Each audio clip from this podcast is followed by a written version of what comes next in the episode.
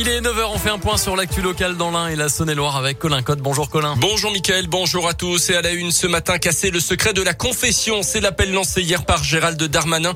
Mardi a été publié un rapport accablant de la commission d'enquête indépendante sur les abus sexuels sur des mineurs commis au sein de l'église catholique en France.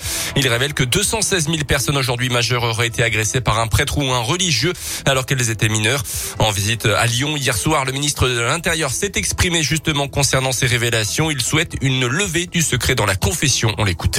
En tant que ministre de l'Intérieur, mais aussi en tant que père et en tant que citoyen, je veux dire que les crimes commis sur les enfants ne peuvent pas rester impunis. Et je crois que le rapport de M. Sauvé, il est à la fois extrêmement effroyable et doit tous nous permettre de réagir. Lorsqu'on est en connaissance d'un crime qui touche un enfant, il me semble que nous doit être pouvoir délier, c'est la loi qui le dit d'ailleurs, du secret.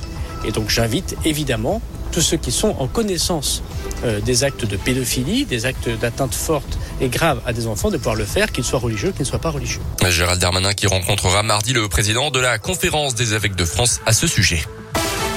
Dans l'actu, dans l'Inde, ces deux appels à témoins lancés hier après deux disparitions inquiétantes. La première, une dame de 66 ans qui a quitté mercredi après-midi son domicile de Villieu près de Meximieux n'a plus donné signe de vie depuis.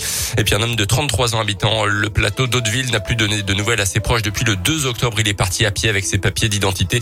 Toutes les infos sur notre site radioscoop.com et l'application Radioscoop. Il avait mortellement percuté un cycliste de 80 ans à rond-point de Beno en novembre 2020. Un conducteur comparaissait devant la justice cette semaine. La victime revenait du marché, roulait sur une piste cyclable lorsqu'elle a été renversée par euh, la voiture. Gravement blessée à la tête, la victime avait succombé quelques heures plus tard à l'hôpital. Euh, le conducteur, un homme de 35 ans, a déclaré à la barre ne pas s'être aperçu que le cycliste était sur la route. Il a écopé de six mois de prison avec sursis. La grève des salariés de l'entreprise mutuelle Logistics d'Atigna depuis hier matin. Premier mouvement social sur le site indinois et une grève qui dure également euh, ce vendredi. Les revendications selon le progrès portent sur les salaires et sur le manque de matériel en état de marche. Les grévistes dénoncent également des conditions de travail difficiles. Les sports et du rugby d'abord l'US Bressan veut faire mieux pour ce deuxième bloc du championnat après qu'un bilan d'une victoire, un match nul et trois défaites lors des cinq premiers matchs de Pro D2 les Bressans sont actuellement 13e au classement et ils veulent rapidement grappiller quelques places pour se donner un petit peu de tranquillité dans la course au maintien. Après deux semaines sans match, les Violets se déplacent donc dans quant à la Aurillac ce soir et pour l'entraîneur Johan Boulanger, ce déplacement est l'occasion de franchir un cap. On l'écoute.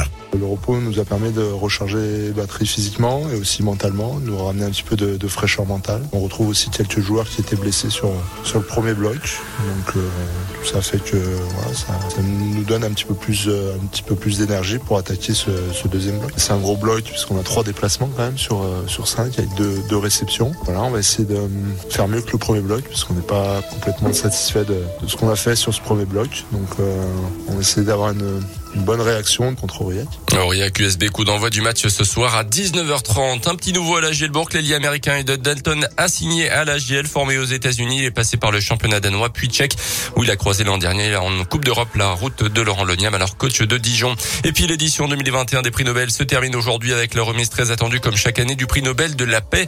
Les défenseurs de la liberté de la presse, les opposants en Biélorussie ou encore la militante suédoise pro-climat Greta Thunberg sont favoris.